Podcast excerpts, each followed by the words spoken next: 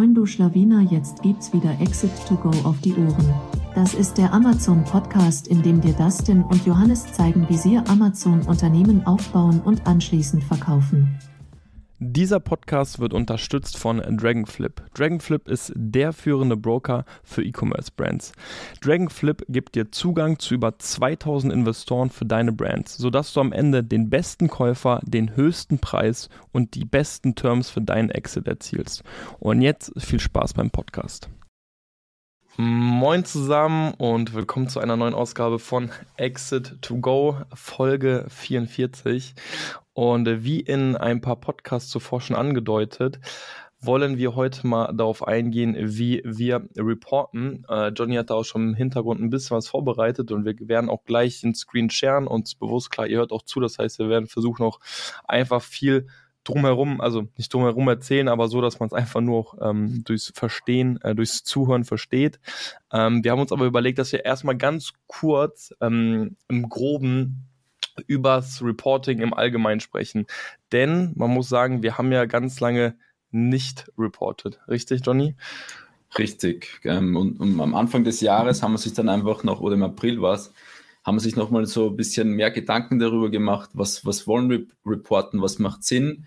Und was, was wir von Anfang an vermeiden wollten, ist so dieses stupide Kennzahlen aufbereiten und dann irgendwie abschicken und niemand schaut sich's an oder niemand macht Action Steps ähm, oder leitet Action Steps ab, weil ich, ich kenne selber von der Praxis oder so, ich bin ja auch im, im Finance und Controlling als Angestellter tätig und da werden dann oft PDFs verschickt mit irrsinnigen vielen Aufwand dahinter und niemand guckt sich's an oder ganz wenige leiten dann Action Steps ab und das, das will man einfach vermeiden, dann wenn man es auch selber macht. Und das war unser größtes, unser einziges Ziel eigentlich, dass man, wenn man Reporting machen, sich wirklich festlegt, okay, wir leiten davon Action Steps ab und wenn nicht oder wenn diese Kennzahl uns nichts mehr hilft, dann lassen, sie, lassen wir sie auch weg. Ja. Äh, ich erinnere mich auch noch zurück, äh, da waren wir in Barcelona und da haben wir nämlich darüber gesprochen, hey, was ist denn ähm, die wichtigste Kennzahl eigentlich für uns? Und weißt du noch, was, zu welchem Entschluss wir gekommen sind? Ja, dieses, ähm, also niemals out of stock ja, gehen. Genau. Also haben wir ja gerade kurz auch angeschnitten. Also weil das, das war dann irgendwie so die, die Quintessenz, wo wir dann gesagt haben, okay, was wollen wir denn irgendwie unbedingt vermeiden und was wollen wir erreichen? Und dann haben wir geschaut, okay, wenn wir irgendwie eine Kennzahl hätten beeinflussen können, welche hätten wir beeinflusst, dann wäre es eben einfach on stock zu bleiben, weil das kriegt ihr halt einfach niemals, ähm, habe ich gerade schon gesagt, mit einem guten Listing, mit einer guten PPC-Kampagne könnt ihr niemals ein zwei, drei Wochen Out-of-Stock-Szenario wieder wegmachen.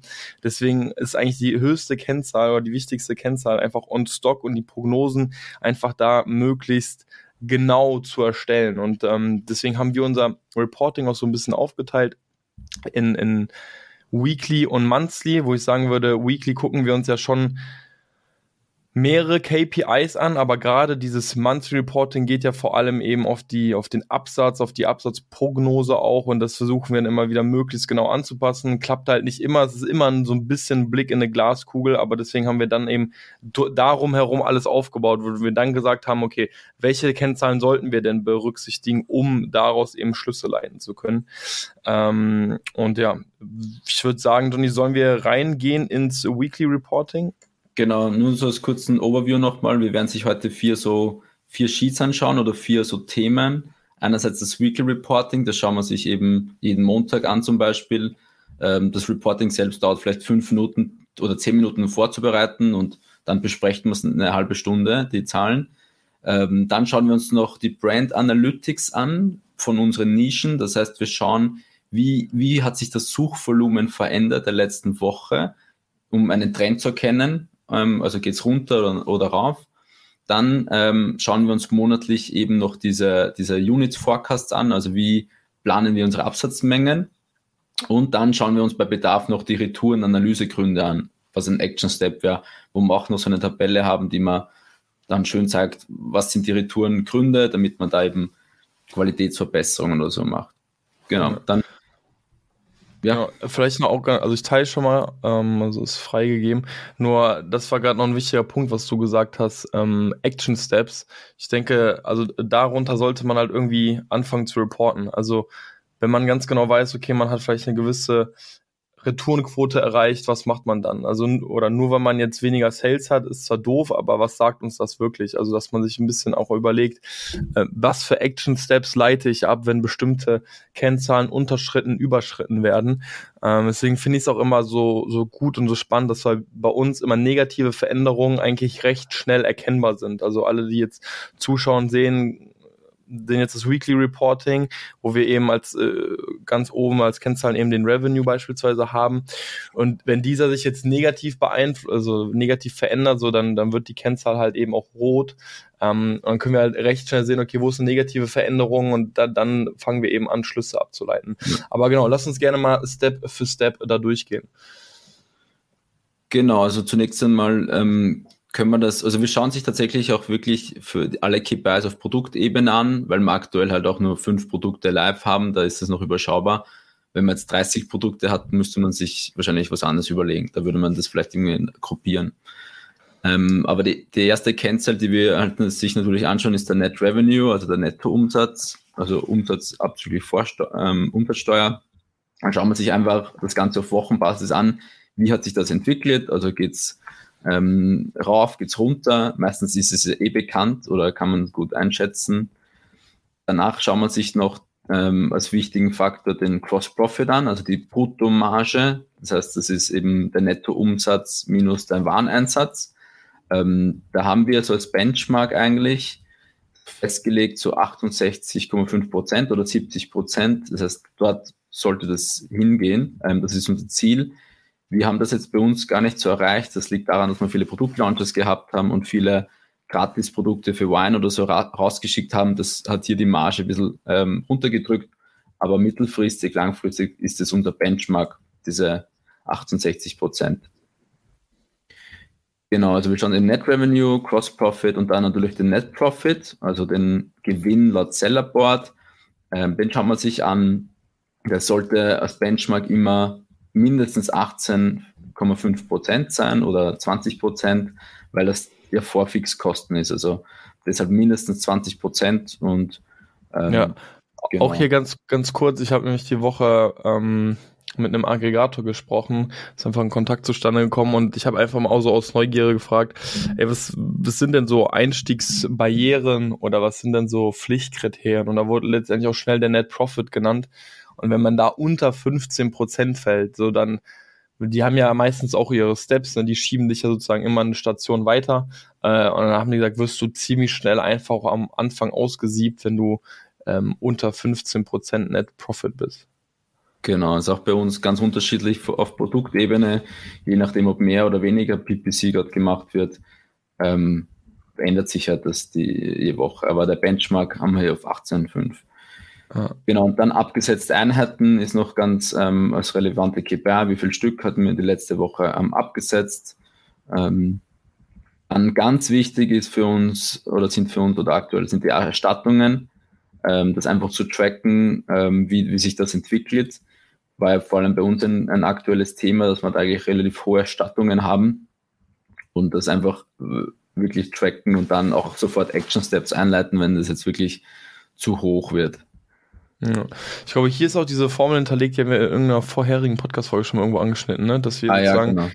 nicht ähm, uns diese Woche anschauen, sondern immer 14 Tage quasi. Ja, genau. Also wenn du ein Sellerboard zum Beispiel die Erstattungen in Prozent anguckst, dann dividiere einfach die Erstattungen, die diese Woche gekommen sind. An dem Tag sogar, ne? oder ja, je nachdem, wie uns ja. Genau, durch die ähm, abgesetzten Mengen von diesem Tag. Also du vergleichst einfach Äpfel mit Birnen, weil ja eigentlich die die Erstattung, die quasi rückgeschickt wurde, die Bestellung ist ja vor 14 Tagen zum Beispiel passiert. Und, und deshalb dividieren wir einfach durch die, Bestellungen vor 14 Tagen. Das ist so der Schnitt bei uns, ähm, wann die Erstattung ausgelöst wird, dann, damit man einfach mehr eine konstantere ähm, Basis hat oder eine richtigere. Ja. Da haben wir so als Benchmark 5%, da wollen wir mittelfristig hin, über alle Produkte gestreut. Und ja, ich glaube, da, da, muss man ja auch sagen, das wird sicherlich auch von Nische zu Nische abhängen. Also es wird sicherlich ähm, Nischen geben. Also ich denke so an den Food-Sektor, der wird sicherlich sehr niedrige Returnquoten haben. Ich glaube, niemand bestellt irgendwas zu essen und schickt das dann irgendwie nochmal zurück. Ähm, aber es ist ja irgendwie so ein bisschen bekannt, ne? Gerade Textilbereich. Ich weiß jetzt nicht, wenn da vielleicht ein FBA-Seller unterwegs ist. Ähm, die werden da sicherlich die Benchmarks aus der Nische oder aus dem Bereich auch kennen. Ähm, aber bei uns, so, das sind so die fünf Prozent, die wir anstreben, oder sind wir mit dem einen oder anderen Produkt auch definitiv gerade drüber. Ähm, und da gilt es dann eben auch dann äh, die, die Retourenberichte sich anzuschauen, aber dazu kommen wir gleich hin. Schauen wir uns das später. Ja. Genau, das waren jetzt so die Financials, also ähm, Finanzkennzahlen. Dann schauen wir uns natürlich auch noch die Conversion an. Ähm, die Conversion ziehen wir uns ähm, manuell. Also wir gehen zum Beispiel in, in Seller Central auf die Berichte und ziehen uns dann einfach die ähm, Sitzungen je übergeordneten A sind, tragen das hier ein und dann auch noch die ähm, Bestellungen und dann hat man einfach die Conversion, also Bestellungen durch Sitzungen ist die Conversion. Wir machen hier auch noch ähm, Kommentare, also wenn wir zum Beispiel einen Preis reduzieren und wir sehen und wir wollen einfach tracken, was hat, was hat eine Preisreduktion auf die Conversion Rate, also einfach nur für, für uns intern oder wenn man jetzt irgendeinen Bestseller-Batch hat oder so, das tracken wir einfach, damit wir sehen, hat das einen Zusammenhang oder korreliert der, die Preisreduktion mit, ähm, mit der Conversion. Und hier ist noch ein ganz, ganz spannender Punkt. Ich glaube nämlich, ich habe es eine Zeit lang auch so gemacht, dass einige äh, sich den Bericht angucken. Also ich denke, der Bericht ist klar, da sieht man ja einfach, man kann sich einmal auf Child-Ebene diesen Bericht angucken, einmal auf Parent-Ebene. Und dort wird auch angegeben, ähm, Einheiten pro Sitzung. Das ist auch ein Prozentwert und manche nehmen den ja sozusagen als als Conversion, interpretieren diesen als Conversion, könnte man theoretisch auch tun, aber wenn ihr wirklich Sitzungen nimmt und bestellte Einheiten, ähm, Bestellungen, seid, oder? Äh, Bestellungen, sorry, Bestellungen, seid ihr eher auf der sicheren Seite, weil wenn jetzt mal, gerade wenn ihr Produkte habt, wo mehrere Einheiten bestellt werden, so dann wird die Conversion Rate eigentlich ein bisschen verzerrt, weil theoretisch könnte ja auch eine Sitzung stattfinden, drei Bestellungen, äh, dann hättet ihr eine Conversion Rate von 300 Prozent. Das geht so de facto ja eigentlich nicht. Ähm, deswegen würde ich immer äh, mir diese Zahl selbst berechnen. Ja. Genau. Ähm, zum Beispiel hier haben wir gesehen, die Woche, die Conversion Rate ist extrem runtergegangen. Also jetzt, um ja. auch so ein Beispiel für einen Action Step zu geben oder auch Awareness zu schaffen, ist auch da die, die Conversion Rate extrem runtergegangen. Ähm, und ich glaube, es lag daran, weil diese Preisreduktion weg, also dieses Angebot ähm, entfernt hast, oder? Also ja, wir werden da so, ich hätte immer wieder durchgehend einfach Blitzangebote, Wochen, also wöchentliche Blitzangebote, das ging einfach eine Woche. Jetzt eben nicht mehr plus, es scheint tatsächlich auch, das könnte man dann nochmal im Brand Analytics nach schon eine leicht abnehmende Suchabfrage zu geben. Ähm, aber da sieht man dann eben, dass die Conversion Rate dann ein bisschen abnimmt. Ja. Und das halt, deswegen ist das auch so spannend, diesen, diese Benchmarks eben auch zu haben, dass man sich einfach dann orientieren kann, okay, wo will man eigentlich hin, wo steht man gerade und dann fängt man eben an, ähm, abzuleiten. Also wir haben selbst ja, muss man auch einfach zugeben, festgestellt, manchmal ist das halt gar nicht so klar, woran es liegt. Also wir hatten ja zwei da mal den Fall, wo einfach sich Zahlen verändert haben, wo wir einfach brainstormen mussten, woran kann es liegen. Und dann kommt man mhm. natürlich auch auf Gedanken, aber gerade deswegen ist dann im Nachhinein erst sowas entstanden wie, hey, wir müssen sowas eigentlich tracken, wie wenn wir was im Bild verändern, weil eventuell hat das Auswirkungen und deswegen diese Kommentarfelder auch immer wieder einfügen. Äh, wenn ihr was am Listing ändert, dann notiert das irgendwo, irgendwie, damit wir einfach rückblickend einfach schauen können, okay, hat das denn eine positive oder negative ähm, Auswirkung auf das Listing? Genau. Ähm, dann schauen wir noch natürlich den Tacos an, ob der sich wesentlich verändert, aber meistens kann man den eh selber gut steuern durch Kampagnen. Und ja. dann natürlich auch noch die Reviews. Ähm, genau, die tragen wir auch manuell ein. Also einmal in der Woche gehe ich her und schaue die fünf Listings durch und trage das ein. Wenn man jetzt 30 Listing hat, man kann auch irgendwas programmieren, wo man sich automatisch die Bewertungen zieht. Aber jetzt in unserem Fall bei fünf Produkten, die live hat, ist das, wie gesagt, das Reporting selbst dauert vielleicht zehn Minuten zu machen. Also frisst jetzt nicht so viel Zeit. Ja, lustig, weil eigentlich hattest du doch schon mal sowas äh, erstellt, oder? Ja, ich, äh, in Google Sheet. Ja, oder stimmt. Google Sheet, ja. War ich noch zu faul, das hier rüber zu spielen, weil ja, hätte mich, hätte, hätte mich glaube ich, mehr Zeit gekostet. Ähm, aber, aber ja, Das, das Reviews schauen wir sich auch auf jeden Fall an, ob sich da wesentlich was verändert. Ähm, natürlich auch ganz wichtig. Wir merken auch sofort, wenn das runtergeht, die Conversion Rate geht auch automatisch runter. Also das ist, ja.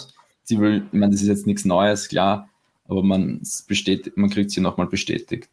Ja, also Bewertung, vor allem die, der Schnitt der Bewertung hat eine absolute Auswirkung auf die, genau. auf die Conversion.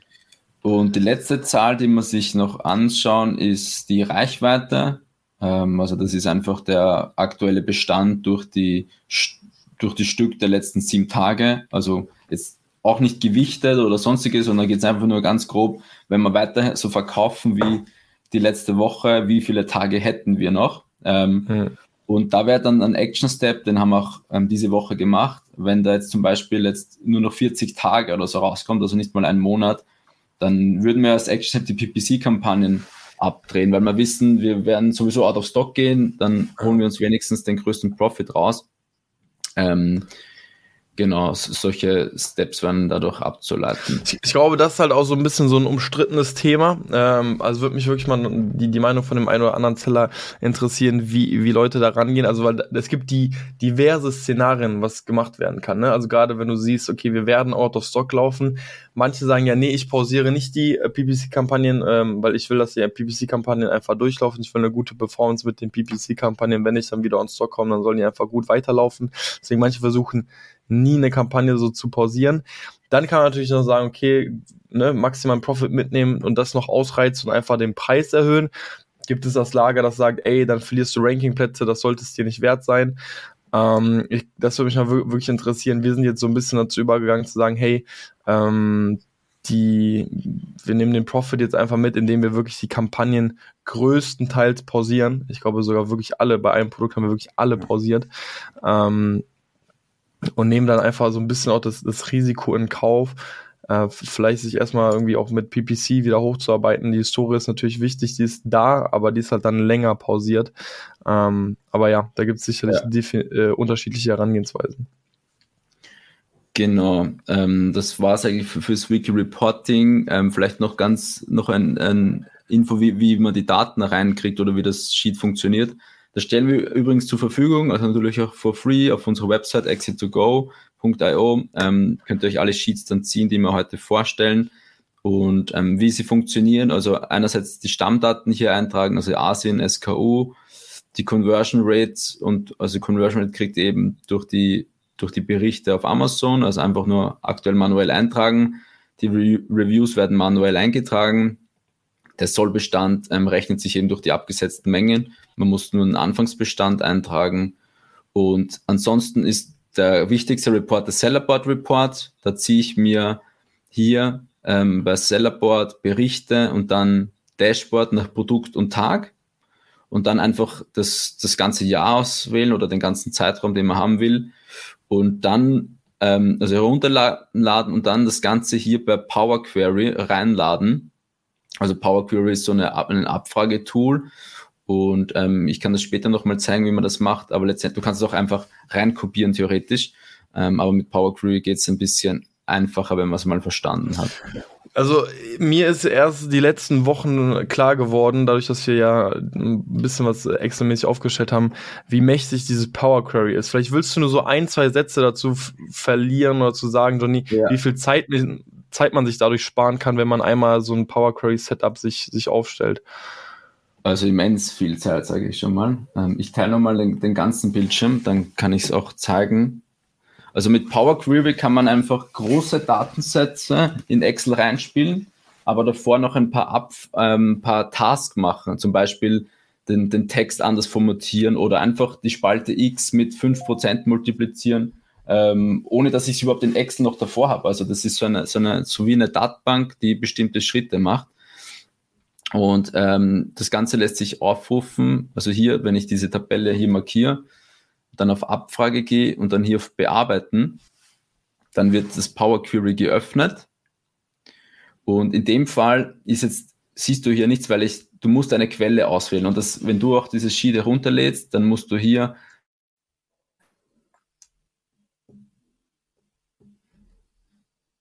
deinen, deinen Sellerboard-Bericht herunterladen. Also auswählen, Entschuldigung, auswählen. Und das war's ja, dann eigentlich. Du musst nur die neue, das, das Sheet, das, die, die, die, den Bericht auswählen, den du von Sellerboard heruntergeladen hast und dann einfach nur hier auf Start und Schließen und Laden und dann aktualisiert sich alles automatisch. Und genau. Also kurz zum Verständnis, man, man hinterlegt sozusagen einen Dateipfad und deswegen genau. sollte man ja die, den Namen der Datei auch nie ändern, weil es wird immer sozusagen ja der, der Bericht sozusagen gezogen, der da drin liegt. Und wenn ihr sozusagen zwei da drin habt, dann haben die eigentlich den gleichen Namen. Deswegen haben wir zum Beispiel auch einen Ordner alt, wo wir alle davor dann reinziehen, sodass sozusagen der Name nie wirklich ersetzt wird, sondern der alte einfach immer in einen anderen Ordner geschoben wird. Das heißt, ihr vom Namen immer den gleichen habt, damit man sozusagen immer den gleichen Pfad auch hat. Richtig, Johnny? Ja, richtig. Also dann musst du theoretisch nur auf Aktualisieren klicken und dann zieht er sich einfach, weil sich der Pfad nicht geändert hat und der Name ja. nicht, dann musst du einfach nur Aktualisieren klicken, anstatt immer den Report auszuwählen. Deshalb äh, haben wir einmal den Pfad festgelegt, einmal den Namen von diesem heruntergeladenen Report festgelegt und dann macht er immer wieder dieselben Schritte. Dann macht, wird, werden immer dieselben Schritte durchgeführt, eben zum Beispiel die Summe von dem und dem oder ähm, da kann man alles Mögliche machen. Wir, wir zeigen das nochmal bei einem anderen Sheet. Ähm, aber es erspart dann. Man muss nur einmal die Arbeit reinstecken, diese Query aufzusetzen und dann ist das in fünf Minuten alles erledigt. So für, man, davon ist dann eigentlich nur mal den Sellerboard-Report herunterzuladen und das war's. Ja, also wir haben ja auch im Vorhinein kurz darüber gesprochen, also wir wollen jetzt in dieses Thema Power Query auch nicht zu krass tief reingehen, also wir müssen eigentlich wirklich dann erklären, wie man das wo aufsetzt. Da wird sicherlich ein, zwei YouTube-Videos zu geben. Sollte aber die Nachfrage so groß sein, sollte ihr sagen, ey, doch erzählt gerne mal mehr darüber, uns interessiert das wirklich, dann machen wir gerne nochmal eine gesonderte Folge darüber, aber hier geht's ja jetzt erstmal primär ähm, um das Reporting. An sich spart man sich dadurch einfach unglaublich viel Zeit, gerade wenn man es wirklich irgendwann jede Woche macht, wenn man sein Reporting wirklich pflegt, dann ist es einfach ein gewisser Automatismus. Genau, wenn man spät, wir machen auch irgendwann mal vielleicht über PPC da so ähm, Best Practices da, zeigen wir auch nochmal, was man mit Power Query oder alles machen kann. Yes. So, das war's fürs Week Reporting. Dann schauen wir sich jetzt die ähm, Brand Analytics nochmal an, was wir da so machen. Und ähm, wie gesagt, das nimmt vielleicht fünf Minuten in Anspruch. Jeden, jeden Montag schauen wir sich das an. Willst du nochmal erklären, was der Brand Analytics Report ist oder macht? Genau, also ähm, am Ende des Tages denke die meisten äh, gucken sich eben beim Brand Analytics den Suchfrequenzrang an. Also ist ja im Umkehrschluss eine, ja, man, man kriegt ja nicht das Suchvolumen per se, aber man kriegt auf jeden Fall ein Verständnis dafür, ob ein Suchbegriff mehr oder weniger als ein anderer gesucht wird. Und das ist auch genau das, was wir herausfinden wollen. Wir wollen einfach herausfinden, wird ein Suchbegriff gerade mehr oder weniger gesucht, aber, und das ist das große Ding, wir, wir kumulieren die. Also wir versuchen nämlich einen, einen Trend daraus zu erkennen, ob sich eine ob sich das Suchvolumen per se, also kumuliert ändert, also mehr wird oder weniger, um dann letztendlich gerade bei Nachbestellungen ähm, Entscheidungen zu treffen, okay, sollten wir jetzt basierend auf den letzten sieben Tagen, den letzten 30 Tagen, 60 Tagen die Nachbestellung mehr gewichten. Weil ihr müsst euch vorstellen, wenn wir sehen, okay, das Suchvolumen oder der Suchfrequenzrang, also wenn er kleiner wird, ist er gut für uns, was heißt ja mehr Suchvolumen. Also wenn er sozusagen größer wird, wenn die Zahl größer wird, heißt ja weniger Leute suchen das. Und wenn das jetzt beispielsweise drei, vier Wochen in Folge, vielleicht sogar fünf Wochen in Folge der Fall war, dann kann man ja schon mit einer ja, abnehmenden Tendenz rechnen. Dann kann man jetzt nicht so strikt sagen, okay, so viel Sales, wie wir vor drei Monaten gemacht haben,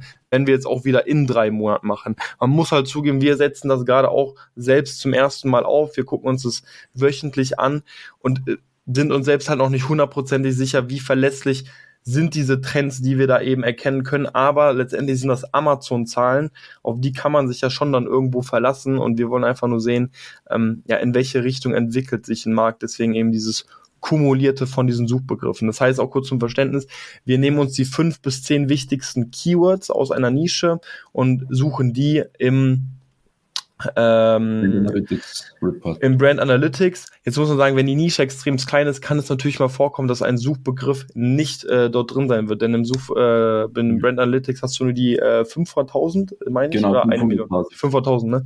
Genau, hast du nur 500.000 Suchbegriffe. Ähm, so, wenn du die, wenn du eine sehr kleine Nische hast, dann wirst du eben teilweise die Begriffe nicht äh, dabei haben. Ähm, und deswegen wird es sicherlich nicht immer funktionieren. In unseren Nischen bis dato funktioniert das aber. Deswegen haben wir jetzt auch noch ein Beispiel hier mitgebracht.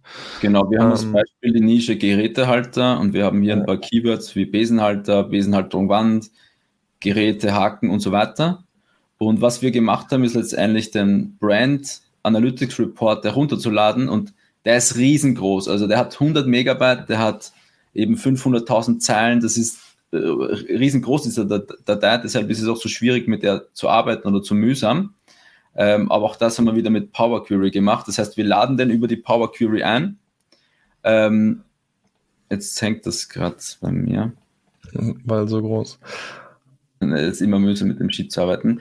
Aber wir laden das per Power Query ein und was dann unser Tool macht, ist einfach, dass er sich anhand der, ähm, des Reports ähm, hier einfach die, die Suchfrequenz rang sucht je Keyword. Also hier zum Beispiel eben 26.000 und von diesem Zeitraum, also auf wöchentlicher Basis machen, machen wir es. Und wenn ich jetzt zum Beispiel den Report dann vom 17. September einfach einspiele, dann zieht er mal das dann hierher einfach. Also ähm, einfach auf Wochenbasis halt. Die, genau, und dann und mehr ist es auch nicht. Also dann schauen wir uns einfach an, wie, wie ist der Trend. Also dann haben wir so ein Chart, wie ist der Trend. Klar, manchmal hat man eine Saisonalität drin, ähm, aber bei, aber es, wie das nicht gesagt hat, es gibt einfach für einen, einen kurzen, ähm, kurzen Indiz, wie ist der Trend. Ja. Also generell auch wirklich dann spannend zu sehen. Klar kann man sagen, man guckt sich äh, die Verkaufszahlen vom letzten, an, äh, vom letzten Jahr an, um zu, herauszufinden, wann beginnt vielleicht eine Saisonalität. Aber so ein ähm, Brand Analytics Report kann dir natürlich auch sehr gut äh, da, darüber Auskunft geben, okay, wann ist denn das Nied wann ist es am niedrigsten, wann ist der Peak am höchsten und dadurch halt Sachen ableiten. Ich sehe auch gerade beim Beispiel Gerätehalter war es eben gerade auch so, dass beispielsweise ein paar Suchbegriffe zu klein waren, um sind sozusagen genau. gar nicht im Brand Analytics Report auffindbar. Deswegen sind diese Zeilen mhm. da auch gerade leer. Aber ja, mit, mit fünf bis zehn Begriffen, mit den wichtigsten, werdet ihr auf jeden Fall ein, ein Indiz haben und werdet ihr eben das, das kumulieren können und werdet sehen, okay, wie entwickelt sich das gerade. Ja, genau. Ähm, das ist es auch. Also das schauen wir sich kurz durch, wie hat wie, ähm, wie in welche Richtung geht's. Und wie gesagt, es dauert auch fünf Minuten zum, zum Einspielen. Der Datensatz braucht ein paar Minuten zum Herunterladen, aber das war's dann auch. Ja. Kannst du einmal ganz kurz dran zoomen? Also ganz oben genau sieht man dann sozusagen, ist ja ganz, ganz oben ist dann sozusagen die kumulierte Zahl, ne? Ja, es, es ist der Mittelwert. Also wir, wir, wir ziehen den Mittelwert. Es ist jetzt mathematisch vielleicht nicht ganz sinnvoll, hier einen Mittelwert über Suchfrequenzränge zu zeigen, aber wir wollen ja einfach nur einen Wert haben oder ein Indiz, wie, wie oft das gesucht wird. Ähm, theoretisch kann man auch die Summe nehmen oder so, aber mhm. wir haben einfach hier den Mittelwert ähm, und weil ja der Suchfrequenzfragen, das ist ja nur eine, eine relative Zahl. Ja. Also, ähm, und ziehen einfach von mit den Mittelwert von dieser Nische und, und das ist die Basis für unseren Trend sozusagen. Also geht es nach unten, also je, je, tiefer, desto besser. Zum Beispiel die Nische 2, was bei uns die Knoblauchpresse ist, die ist extrem ähm, beliebt oder wird extrem viel gesucht und im Vergleich zu Gerätehalter bei 100.000 natürlich ganz woanders. Ja. Aber gibt einem ja auch ein Gefühl dafür, wie groß eine Nische ist, ne? Genau, ja. ja. Also wenn es jetzt, wie du sagst, gar nicht auftaucht in den ersten 500.000 oder in den 500 oder im Report nicht auftaucht, dann ist die, das Volumen meist klein oder müsste ja. klein. Genau. Okay. Das stellen wir auch zur Verfügung, oder? Das kann man, ist halt nur die Kunst dann, das sozusagen mit dem Query Report so aufzustellen, dass man, genau. also im Endeffekt ist es dann ja auch so, dass sozusagen immer wieder diese Suchbegriffe dann automatisch aus dem äh, Brand Analytics Report gesucht werden, sodass man eigentlich immer nur noch den ähm, Report ja. reinladen muss. Ja. Genau. Man muss nur einmal die Keywords festlegen und dann die Reports einfach ändern. Stellen wir natürlich auch zur Verfügung und wenn es da Fragen gibt vom, von der technischen Seite, dann schreibt uns da einfach eine Mail. Ähm, wir wollten da jetzt nicht zu Detail eingehen, weil es für manche vielleicht einfach ist, für manche nicht und am besten dann einfach uns schreiben, wenn es da irgendwelche ja. Fragen gibt oder so aber vielleicht auch einfach als Inspiration mal mit, ich glaube, in Brand Analytics wird gar nicht so viel gearbeitet. Also ich glaube, was ich so aus dem Umkreis höre, ist jetzt, wird da gar nicht so heftig eingesetzt, weil du hast, wie du selbst gesagt hast, immer eine relative Zahl, also ein Suchfrequenzrang von eins zu Suchfrequenzen von, 10, also es wird ja sicherlich auch einfach exponentiell sein, ne? Also das kannst du halt einfach nie linear auch abstufen, wird immer eine andere Bedeutung haben. Aber es wird auf jeden Fall, ja, Tendenzen lassen sich auf jeden Fall ableiten. Ja. Okay. okay. Dann der nächste Report, was man sich bei ad hoc, also bei, bei Bedarf ansehen, ist die Retourengründe, also Retourenanalyse.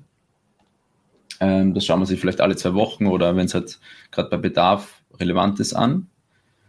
Da ziehen wir uns zwei Berichte, auch wieder über Power Query. Wir ziehen uns einmal den ähm, Customer Returns Bericht, hier ist der Link, und auch den Bericht von, über alle Bestellungen von Amazon.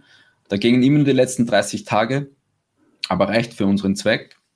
Das wird dann auch über Power Query wieder reingeladen äh, und braucht dann quasi nur aktualisieren und dann sehe ich ähm, auf einen Blick die Retourengründe, ähm, also nicht kompatibel, keinen Grund oder eben damaged, kann das auf Produktebene noch, noch filtern. Also wenn ich jetzt nur ein Produkt ansehen will oder hier alle vier. Ähm, genau, also ich sehe sofort auf, auf einen im schnellen Überblick, was ist der Hauptgrund, der angegeben wird für, für Rücksendungen. Das ist der erste Part. Der zweite Part ist noch die, der Zeitraum zwischen Bestellung und Retoure. Ähm, das war für uns relevant jetzt für die Nachbestellung. Also wann bestellen wir nach oder wann, wann treten Retouren ein. Bei uns sind das 14 Tage im, im Schnitt, ähm, ist aber auch von Produkt zu Produkt unterschiedlich.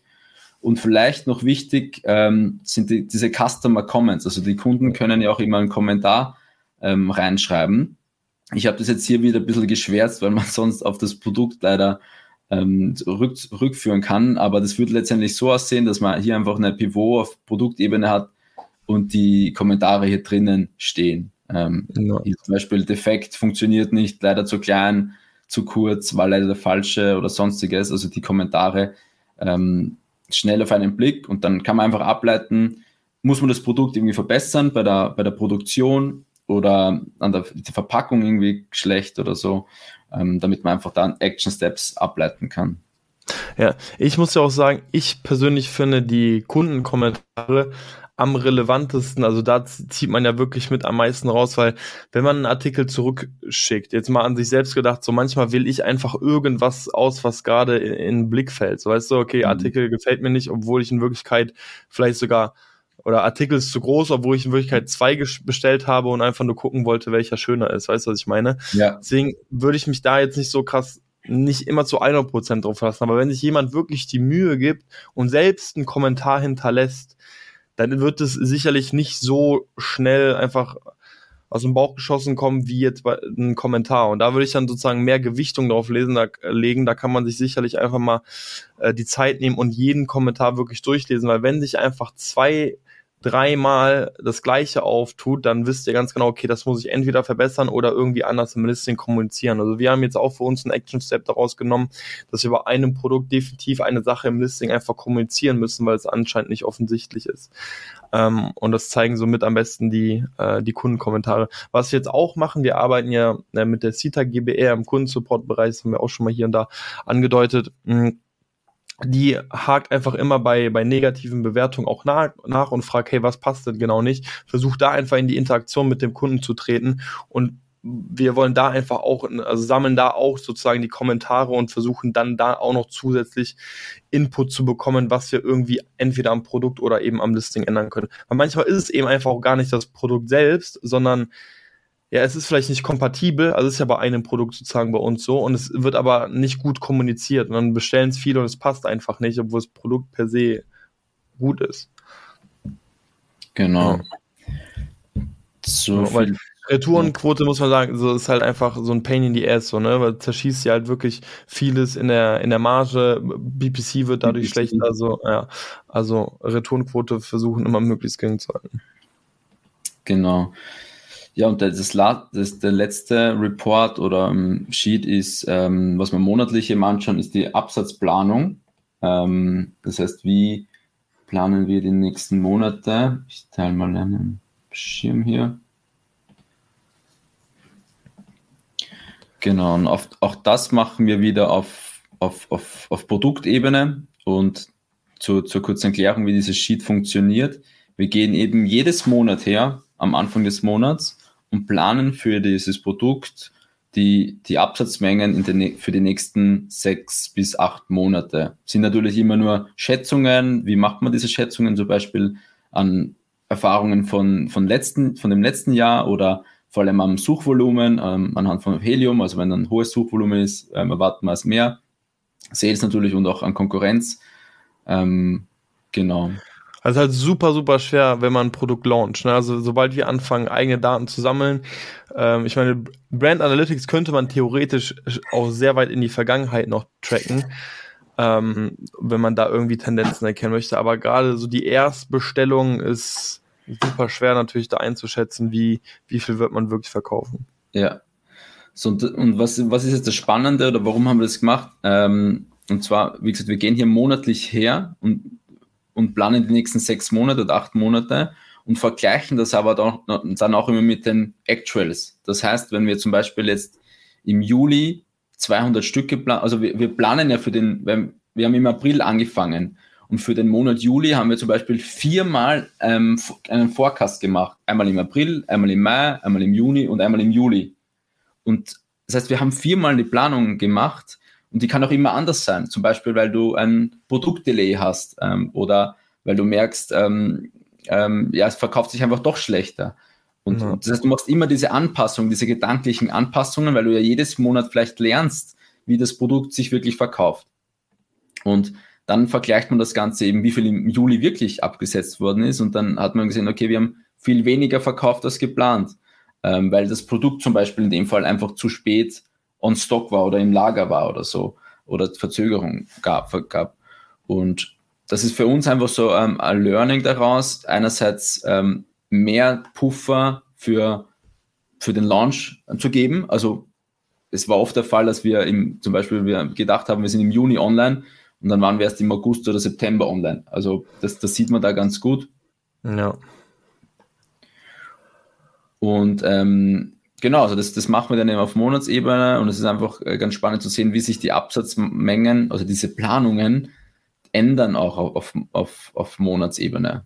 Zum Verständnis nur, also diese blaue Zahl sozusagen ist die tatsächliche genau, abgesetzte Menge und alles darüber ist sozusagen immer angepasst. Und je näher man äh, rückt, also man, je nachdem, wann man eben anfängt zu prognostizieren, ähm, aber man wird sozusagen mehrmals, bevor wirklich die Zahl wirklich eintritt, auch manchmal prognostizieren. Also manchmal genau. fängt man ja im Mai an, so und dann sagst du, okay, im, im August äh, plan, planst du noch on stock zu sein. Das heißt, du kannst im Grunde noch bis August planen. So, aber dann hast du sozusagen den Juni und dann vielleicht passt du dann schon die, diese Bestellung oder die Zahl an. Das heißt, Genau. Die wird immer, man rückt diesem Datum immer näher und man idealerweise passt sich die Zahl immer besser sozusagen an. Genau, also das ist richtig. Je näher der Zeitraum ist, wo du diese Planung machst, desto hoffentlich genauer ist es dann zu den, zur Realität. Ja. Und ist für uns auch ein, ein neuer Prozess. Also man sieht ja, wir sind da, ich habe da immer so eine Accuracy, also wie genau haben wir letztendlich geplant. Ähm, da sind wir jetzt nie bei 100 Prozent, sondern das, das ist ganz, ganz unterschiedlich, ähm, wie, wie, sehr abweichend, manchmal eben ganz weit weg, weil, weil wir so Verzögerungen beim Produktlaunches haben. Manchmal haben wir sich extrem unterschätzt. Ähm, aber man muss sagen, sobald ein Produkt mal online ist und das ein paar Monate gelaufen ist und auch nicht saisonal ist, dann ist es schon sehr genau. Also dann, dann kann man natürlich sehr genaue Schätzungen geben. Ja. Ja. Und das ist natürlich auch dann die Basis für ähm, Nachorders oder bestellen, wenn man dann eine Order macht, dann schaut man sich, okay, wie viel haben wir geplant ähm, und, und ähm, ist dann die, die, eine Basis für, für die Nachbestellung. Ja, also für die Nachbestellung ist das ja im Grunde der wichtigste Report. Und wie wir ja zu Beginn gesagt haben, eigentlich ist für uns die wichtigste Kennzahl, nie out of stock zu gehen. Das heißt, wir gucken uns das auch wirklich jeden Monat an. Man muss natürlich sagen, es ist immer ein bisschen ein Blick in die Glaskugel, aber was sie einfach so ein bisschen gelernt haben, wenn du siehst, dass ein Produkt sich verkauft, so dann tendenziell lieber ein bisschen zu viel nachbestellen als, als zu knapp kalkulieren. Ähm, also gerade wenn man jetzt auch nur beispielsweise ein DE verkauft, ne, man, man merkt, okay, man sitzt vielleicht lange auf dem Lagerbestand, gibt es immer noch Aktionen, wie man überlegen könnte, ähm, den äh, Absatz zu erhöhen. Einerseits, wie gesagt, nur DE, was ist mit Paneu? Will man jetzt vielleicht Paneu gehen, dadurch könnte man den Absatz erhöhen, aber auch mal schnell einfach ein Ebay dazu nehmen. Also Johnny hat sich ein bisschen in Ebay reingefuchst, noch sind wir da nicht online, aber solltet ihr sehen, ey, ihr habt zu viel Lagerbestand, gibt es immer noch andere Aktionen oder andere Marktplätze, andere Vertriebskanäle, die man nutzen könnte, um den Absatz zu erhöhen. Klar, Fokus ist immer so ein bisschen Amazon, ähm, wobei sicherlich auch bei anderen Leuten der Shop oder so. Aber ähm, tendenziell habt besser zu viel, bisschen zu viel Ware als zu wenig. Ähm, weil, wie gesagt, wenn, wenn ihr auch das Stock ja. ja, klar, ne, das ist auch so ein Ding, so, ja, okay, was ist, wenn du... Das ist ja immer dieser, dieser äh, Clou, also kannst du auch nicht für ein Jahr Ware kaufen. Also ja, richtig. So, da, dann sitzt du auf, auf zu viel, zu viel Ware rum. Das stimmt schon. Das ist ein schwieriger Mix, ja.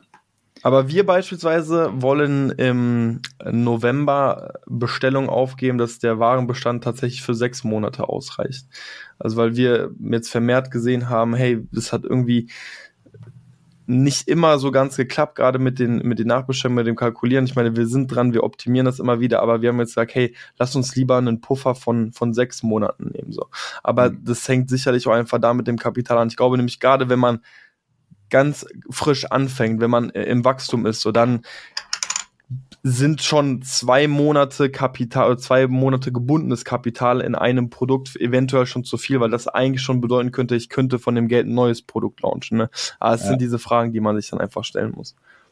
Genau. Ja. Genau, also vielleicht auch vom, vom Time, also wir brauchen also 20 Minuten im Monat, da gehen wir einfach das durch, wir fügen da die Zahlen ein, also wie, zum Beispiel, wenn man jetzt im September hergeht, dann würde man hier einfach die, die Zahlen eingeben, 450, 500, 500 und so weiter. Und ähm, die Actuals zieht er dann wieder ähm, über diesen Report hier, ähm, wieder über Power Query und dann ähm, habe ich einfach die Actuals wieder drinnen und kann es vergleichen mit den Zahlen, die ich geplant habe von den vorherigen Monaten. Genau. Ja, ihr merkt schon, äh, Power Query muss man sich irgendwie mal anschauen. ja, müssen nicht, müssen nicht, wenn man Bock hat, auf jeden Fall. Ja. Also schon, schon ein krasses Automatisierungs. Ähm, Macht Fall. das Leben leichter.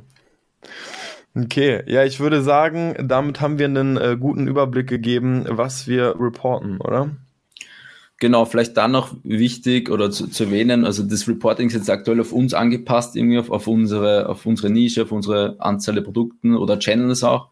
Das heißt, wenn du jetzt über Shopify verkaufst oder auf eBay noch, dann müsstest du das Reporting ja ganz anders aufbauen, vielleicht mhm. auf Channel-Ebene und Reporting sind immer sehr individuell und sehr spezifisch und ähm, nicht auf jeden maßgeschneidert. Das geht halt nicht, das, das ist sehr individuell und für uns 100% Amazon FBA als Channel ist es der Weg. Aber wenn du jetzt auf Shopify das verkaufst, dann würde man das wieder anders aufbauen, weil vielleicht die Verteilung vom Umsatz ja auch relevant ist, ihr Channel.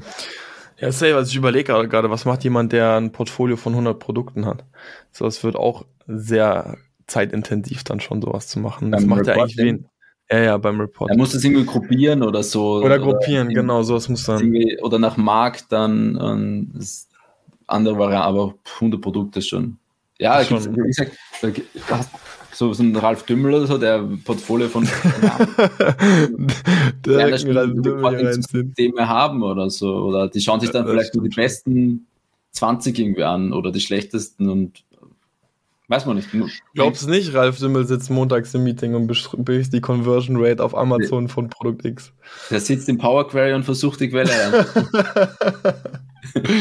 nee, also, also es ist individuell, muss man schon sagen. Wobei ich glaube, die meisten äh, Seller fallen in diese Nische von, ich habe zwei bis 20 Produkte, ähm, verkaufe überwiegend auf Amazon, so schätze ich jetzt die Zuhörerschaft einfach mal ähm, grob ein. Deswegen glaube ich, könnte das schon ein großer Mehrwert sein, das einfach mal ähm, aufzusetzen. Falls ihr auch noch Anregungen habt, Fragen habt, äh, dann gerne raus damit, wie immer äh, gerne auf LinkedIn anschreiben. Ansonsten, wie gesagt, stellen wir diese Templates zur Verfügung. Die sind blanko, die müssen mit dem Power Query Report hinterlegt werden. Falls ihr da Komplikationen, falls ihr Schwierigkeiten habt, dann gebt uns da auch nochmal Bescheid, dann kann man sicherlich auch nochmal helfen. Ansonsten wird es zig Amazon äh, YouTube-Videos geben, die erklären, wie man so ein äh, Power Query ähm, erstellt. Bestimmt auch von Johnny, gab es da ein Video von dir auch? Ähm, Bei Excelpedia? Bestimmt, ja. Datenquelle, ja. Wenn der auf YouTube eingeht. Okay, sweet. Ähm, möchtest du sonst was loswerden? Sonst würde ich einen Cut machen. Genau, also wenn ihr, wenn euch die Templates helfen, wir würden uns freuen, wirklich freuen, ähm, wenn ihr den Podcast bewertet, ähm, also auf Spotify oder auf Apple Podcasts uns fünf Sterne gebt für den, für den Push. Ähm, Support ist kein Mord. Und genau. Hä, wir haben noch gesagt, äh, wir wollten noch, ja, wir wollten noch mir grad, ja, äh, genau, äh, bewertet, bewertet unseren Podcast und äh, schickt uns äh, einen Screenshot davon, äh, entweder dem Johnny oder mir auf LinkedIn und oder per ähm, E-Mail. Podcast. Oder per E-Mail.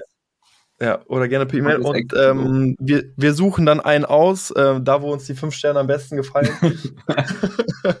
und dann äh, springen wir sehr gerne auf den Call mit euch und ähm, quatschen einfach mal ein Stündchen. Wenn ihr Fragen habt, äh, dann können wir die abarbeiten und äh, wir können einfach mal schauen, wo wir euch vielleicht helfen können.